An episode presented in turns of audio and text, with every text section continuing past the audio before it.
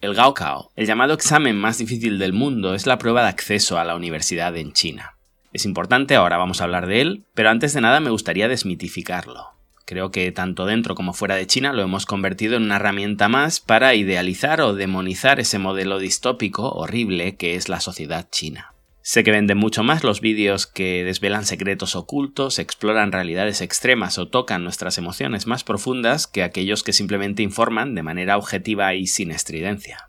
Lo siento, este os va a decepcionar. El Gaokao es un examen importantísimo, pero disculpadme, no es para tanto. Permitidme que rompa la mística y el aura de misterio que a menudo envuelve estos vídeos. Es el examen para acceder a la universidad, con todo lo que ello conlleva, que es mucho, muchísimo, y todo lo que no conlleva marca la vida de los chinos. Bueno, si te equivocas arruina tu vida. En fin, me encanta cómo tenemos que trabajarnos el clickbait en las redes para conseguirnos visionados más. A ver, en verdad se le da mucha importancia y la tiene, pero no deja de ser algo similar a la selectividad en España, a la prueba de actitud académica en Ecuador, al ENEM en Brasil, a la prueba de transición universitaria en Chile, al Saber 11 en Colombia, etc. Es decir, quitémosle trascendencia. Es cierto que siempre critico que extrapolemos nuestra realidad a la China, pero en los casos donde justamente hay más similitudes, probablemente no lo hacemos. Bueno, sigamos. Quiero que entendáis no solo lo que es el Gaokao, sino por qué existe y por qué está tan insertado en el ADN chino. Así que dejadme que, para explicaros dónde estamos, retroceda en el tiempo para entender de dónde venimos. El Gaokao es el heredero del antiguo Keju, el examen al funcionariado más antiguo del mundo que se instauró alrededor del año 600 durante la dinastía Sui para dejar de contratar a funcionarios según su clase social y hacerlo según su mérito. De ahí que los chinos, con 1400 años casi ininterrumpidos de exámenes meritocráticos, sean una sociedad donde se valore el esfuerzo y, al contrario de lo que nos cuentan muchas veces, se incentiven las desigualdades en función del mérito. Pasar el Keju te garantizaba formar parte de la élite china y por ello tenía una importancia capital. Como veis, hace más de 1400 años que este país cree en la meritocracia, de hecho hace más de 2000 años en otras facetas, pero el Keju nos sirve de referencia, ya he explicado en vídeos anteriores que en realidad se cree en la exitocracia, pero si es la primera vez que me escucháis, como primera aproximación está bien que nos quedemos con la idea de meritocracia para salirnos de la falacia de la igualdad y alejar a los chinos lo máximo posible de la frase marxista de cada cual según su capacidad y a cada cual según su necesidad. No hay un lugar en el mundo donde esa frase tenga menos sentido que en China. Obviamente, en estos 1400 años y hasta hace muy poquito, tener contactos te ayudaba a saltarte el Keju y acceder a los mejores puestos o alternativamente en función de tu Guanxi a falsear el examen, copiarlo o modificar la nota después. A partir de 1952 se instauró el Gaokao, es decir, poco después de la llegada de Mao, pero más allá del cambio de nombre estábamos en las mismas. Era un examen hipercorrupto donde se prometía meritocracia, pero en general teniendo contactos podías alterar el resultado, y sobre todo en esa época de máxima miseria, superarlo suponía poder ingresar en una élite que podía cambiarte la vida. ¿Qué sucede en aquel momento? ¿Que los pobres de repente pueden acceder a los mejores puestos? No, eran comunistas, pero con moderación. Ya hemos dicho que era algo meritocrático, es decir, accedían los más inteligentes. O mejor dicho, los que mejor examen hacían, no confundir, que habitualmente eran los hijos de las familias todavía acaudaladas que podían brindarle la mejor educación a sus hijos, no lo requerían para ayudar en el campo o en el negocio familiar, podían pagarles profesores privados, etc. Y en esa época, más que nunca, la corrupción alteró quién podía manipular la nota ya que era una forma de pelear contra esa meritocracia considerada injusta que atentaba contra los más desfavorecidos. Si en la época imperial los que movían sus hilos para pelear contra la meritocracia eran las familias pudientes, durante el periodo comunista quien podía intervenir era básicamente las familias de los revolucionarios que ahora estaban en el poder. Como sabemos, las revoluciones no las hacemos para que el dinero pase de los ricos a los pobres, las hacemos para que el dinero pase de las manos de quien lo tenga a nuestras manos. Durante los años de la Revolución Industrial se castigó mucho a esa élite superior, de hecho se detuvo el Gaokao durante esa década. En cualquier caso, en esos 30 años se empobreció tanto el país que dejó de haber familias ricas y pobres, todos eran ya pobres, con lo que cuando se restituyó el Gaokao todavía era más meritocrático ya que las familias pudientes que lo habían perdido todo habían sido deportadas al campo ya no podían conseguir ventajas significativas para sus hijos. Igualar hacia abajo puede ser más o menos inmoral, pero el objetivo se consigue, ciertamente iguala. A finales del siglo XX ya solo se lograba una buena nota haciendo un buen examen o teniendo un buen contacto dentro del partido o entre los examinadores. Pero en cuanto se volvió a abrir a un sistema capitalista, volvió a haber ricos y pobres y volvió a ver, como sucede hoy, quién le puede pagar una mejor educación a su hijo y así tener una ventaja significativa con el hijo del vecino, volvió a haber corrupción, funcionarios con una firma muy poderosa que se ofrecen al mejor postor y nuevos ricos dispuestos a pagar para colocar a su hijo en las mejores condiciones posibles, de alguna manera se volvió a todo contra lo que había luchado Mao, se imitó de nuevo la China pre-Mao o el Taiwán de Chiang Kai-shek. Pero de nuevo, situémonos, no se trata de juzgar el pasado, se trata de entenderlo.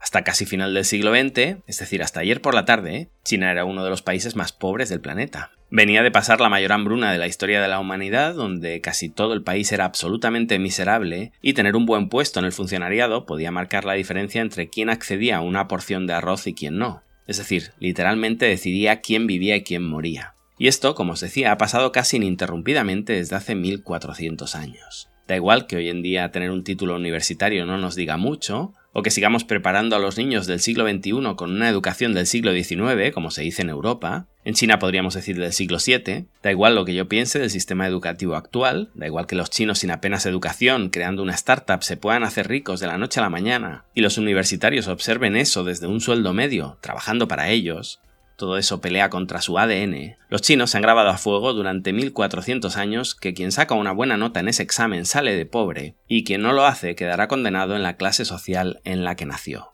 Si os digo en muchas ocasiones que los occidentales no se han actualizado y siguen imaginándose la China de hace 40 años, bueno, pues muchos chinos también. China ha cambiado tan rápido que muchas personas siguen pensando que si su hijo se saca una carrera tendrá la vida que él no pudo tener. Básicamente lo que pensaba mi padre, nada distinto. Los padres no acostumbran a planificar la vida de sus hijos en función de lo que les espera, no lo saben, sino en función de lo que vivieron ellos. Es la única referencia que tienen. Dicho todo esto, dejadme que dé algunos datos. En el Cao de 2023, hace unas semanas, se presentaron 13 millones de estudiantes. Esto como siempre es una barbaridad en números absolutos, pero también en números porcentuales. Proporcionalmente son casi el 0,9% de la población china, mientras que en España la selectividad se presenta el 0,5% de la población la mitad. Y os decía que esto es muy crítico, pero quitémosle mística. Puedes presentarte varias veces si la primera no es satisfactoria. No es que tengas una sola bala y esta te condicione para siempre. Hay estudiantes que se han presentado varias veces. Las universidades se dividen en tres niveles, tres grandes grupos, aunque después hay subniveles, y más allá de la terminología estatal, os lo simplifico. Hay dos universidades que están por encima del resto, las dos de Beijing, y después están las demás.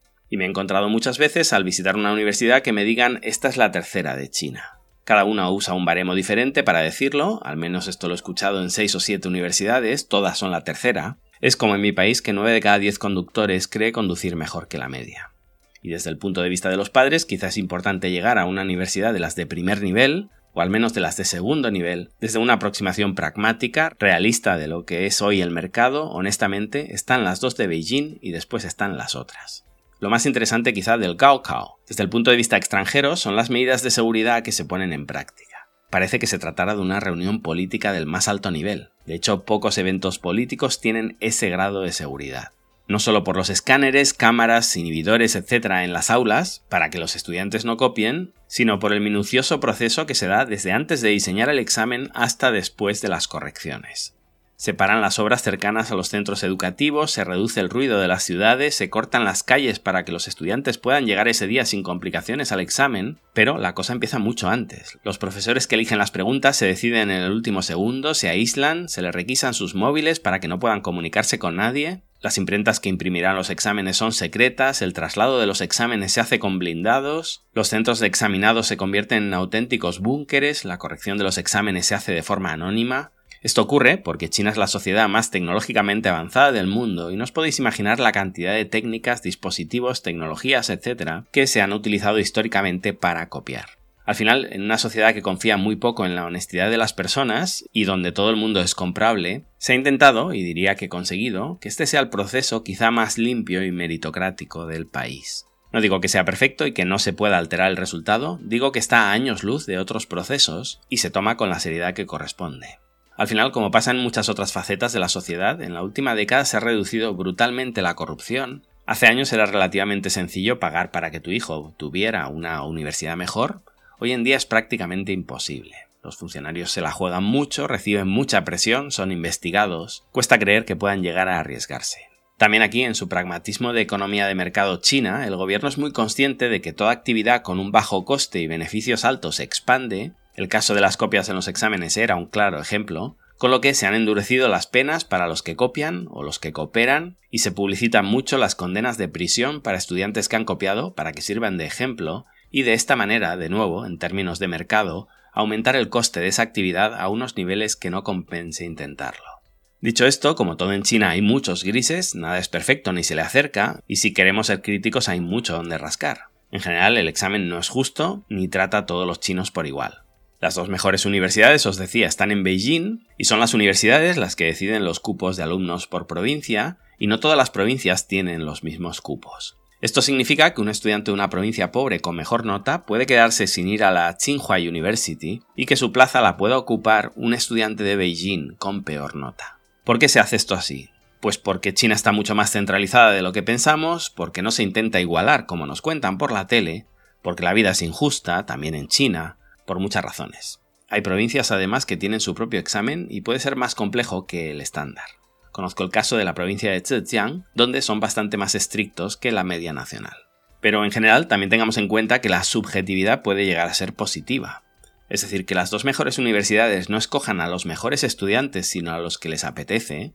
Esto no es un privilegio para la gente de Beijing. Esto es un disparo en el pie, como cualquier medida proteccionista, ya que les hace perderse estudiantes muy capacitados que estudiarán en otras universidades del país y ayudarán a reducir la brecha entre universidades. Me parece genial que las dos grandes no se rijan por criterios de mercado, sino por criterios políticos. En algún momento, por culpa de esas políticas subjetivas, discriminatorias, dejarán de ser las dos primeras. Otro tema es que las siguientes universidades en el ranking, como la de Zhejiang, las shanghainesas, etc., hagan lo mismo, pongan cuotas arbitrarias y por tanto cometan el mismo error. Vale, creo que con este resumen ya tenemos claro lo que es el Cao Cao, porque no es tan justo como todos lo venden, o porque sí es relativamente meritocrático, porque la gente piensa que le puede cambiar la vida a su hijo, en esta cultura tan materialista donde todo, absolutamente todo se contabiliza, se numera y se clasifica, pero dejadme deciros que esto viene de mucho más atrás. En la sociedad más competitiva e individualista del mundo la cosa empieza casi desde que nacen. Como os he explicado en vídeos anteriores, lo de la prosperidad común, el socialismo con características chinas y el resto de propaganda está muy bien, pero aquí nadie quiere que su hijo tenga las mismas oportunidades que el hijo del vecino. Aquí, como pasa también en vuestros países, nadie cree en la igualdad de oportunidades por mucho que lo repitamos, todo el mundo intenta desigualar al máximo a su hijo, brindándole las mejores oportunidades posibles. Como suele pasar, la diferencia entre China y el resto del mundo es la transparencia. La diferencia principal es que en China los padres te lo dicen, sin tapujos, sin hipocresía. Y aquí torturan a los niños casi desde la guardería con clases extraescolares de todo tipo, con deberes en casa, les restringen los móviles hasta casi la mayoría de edad, la televisión está muy limitada para los niños, un niño en China solo tiene que hacer tres cosas. Estudiar, estudiar y estudiar.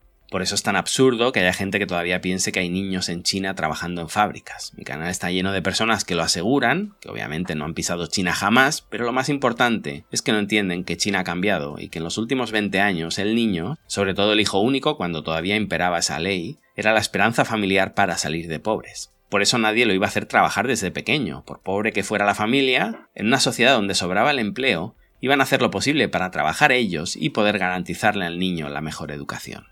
Como digo, todos, absolutamente todos, intentan desigualar. Unos para que su hijo pueda subir en la escala social y otros para que el suyo no baje.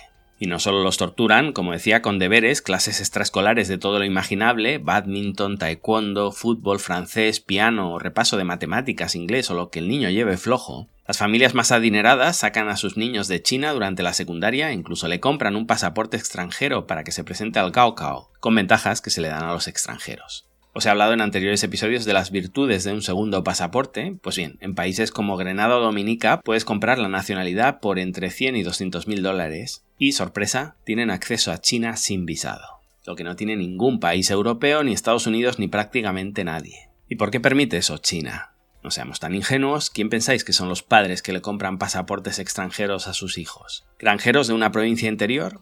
Como veis, la corrupción tiene muchas vertientes. Pero bueno, me voy desviando en muchos temas paralelos. Si os interesa alguno de ellos, me lo dejáis en los comentarios. No querría terminar sin contaros mis experiencias reales, personales, discutiendo con la familia de mi mujer sobre los estudios de mis sobrinos, porque creo que puede ser enriquecedor para los que queráis saber más y meteros de lleno en esta cultura.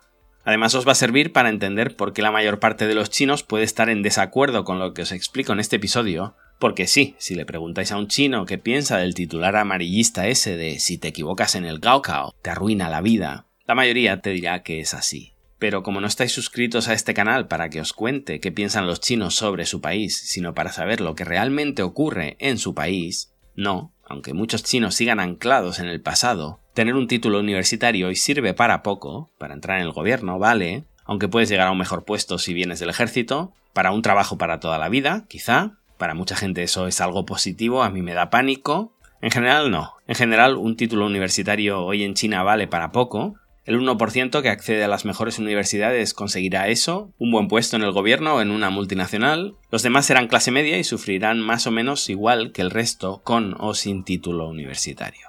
Algo parecido a lo que ocurre en Estados Unidos o en vuestro país. Imaginad entonces lo importante que es este examen para acceder a la universidad. En fin, es cierto que es una sociedad hiperclasista, los padres están en ese punto que estábamos nosotros en los 90, con lo de mi hijo el doctor o mi hijo el ingeniero. No pocas discusiones me ha costado con mi cuñado, porque intento abrirle la mente, tengo dos sobrinos adultos, uno sin estudios, trabajando conmigo, jamás le he dado un trato de favor, siempre ha sido el que ha trabajado más en la oficina, ha tenido que pelear con la etiqueta de estar enchufado, durante muchos años ha sido la persona peor pagada de mi empresa, llega el primero a la oficina, se va el último, y por otro lado tenemos a mi sobrina, que hizo un cao muy bueno, entró en una excelente universidad, se licenció, hizo un máster, hoy es profesora, pues bien, él cobra un 50% más y en dos o tres años posiblemente duplique el sueldo de ella. Ahora, con mi otro sobrino de 16 años, están ya preparándolo para el cao, porque la prueba marcará su vida y todo el resto de la retórica, mis discusiones familiares me cuesta. Entendería la obsesión con el título universitario si se hablara de otorgar una cultura general al individuo o una cultura superior en un ámbito concreto, si se hablara de formar a la persona e incrementar su capacidad de análisis, de enfrentarse a desafíos que requieren un nivel de raciocinio superior.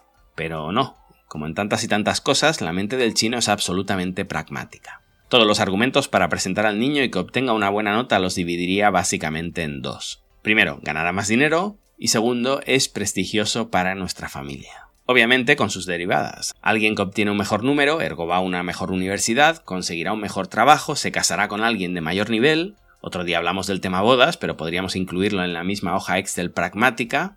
Se trata de elegir bien para, de nuevo, los dos puntos principales, ganar más dinero o prestigio para nuestra familia. Lo resumo mucho, una pareja mejor significa que esa pareja gana más dinero o bien que es de una familia más acaudalada, con lo que ganamos más prestigio al casarlo y unir nuestras familias. Como veis, nada diferente a como se piensa todavía en muchos lugares de Latinoamérica y aunque no lo digan, también muchas familias en España.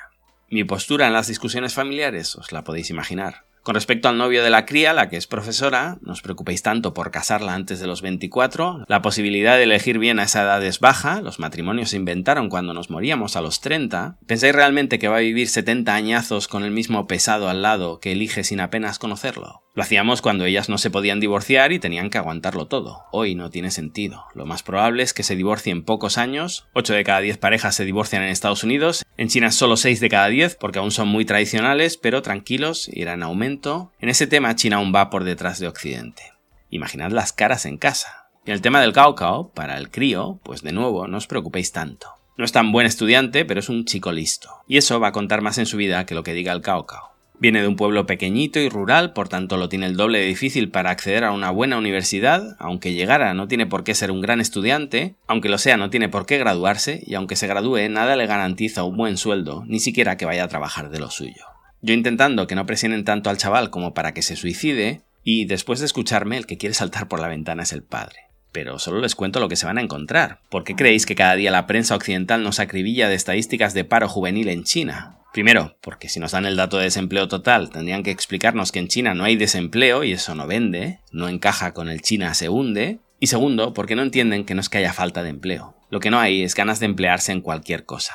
Porque después de haberlos presionado tanto con el cao cao, y después de ir a la universidad, después de haberles prometido que si se sacan un título serán alguien en la vida, vaya, lo que nos decían a nosotros en los 90, cuando se encuentren que recién licenciados no pueden trabajar de lo suyo, prefieren tirarse en el sofá que hacer de riders o de camareros, papá paga, y se lo puede permitir. Si se pudieron permitir pagarle una universidad, mucho más barato resulta quedarse en casa y no hacer nada. Quien tiene para el whisky tiene para el hielo, y será un pequeño drama familiar, pero los padres lo fomentan porque es una vergüenza después de todo lo que hemos pagado para que el niño sea alguien, que no sea nadie, todo desde el léxico clasista chino.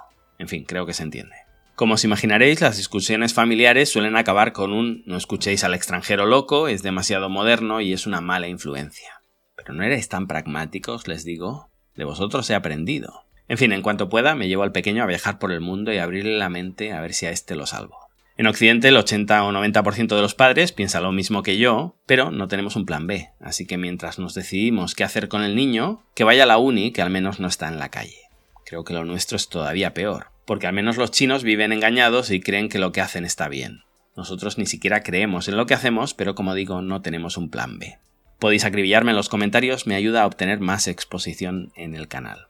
Y hasta aquí, y hoy me vais a permitir que me despida no con un proverbio, sino con algo de humor, Quiero quitarle hierro a un tema tan serio, porque después de hablar de este examen crucial, el más importante de la vida de una persona, no sé, creo que se nos olvida a veces que hay cinco decisiones fundamentales a lo largo de nuestra vida. ¿A qué nos vamos a dedicar? Lo que sería estudio y después trabajo. ¿Con quién nos casamos? ¿Qué partido político votamos? ¿Qué religión practicamos? ¿Y qué equipo de fútbol apoyamos? Afortunadamente las cuatro primeras son rectificables si hemos elegido mal, Así que no os preocupéis tanto. Si tenéis que inculcarle algo a vuestro hijo, sobre todo que escoja bien equipo, todo lo demás tiene solución.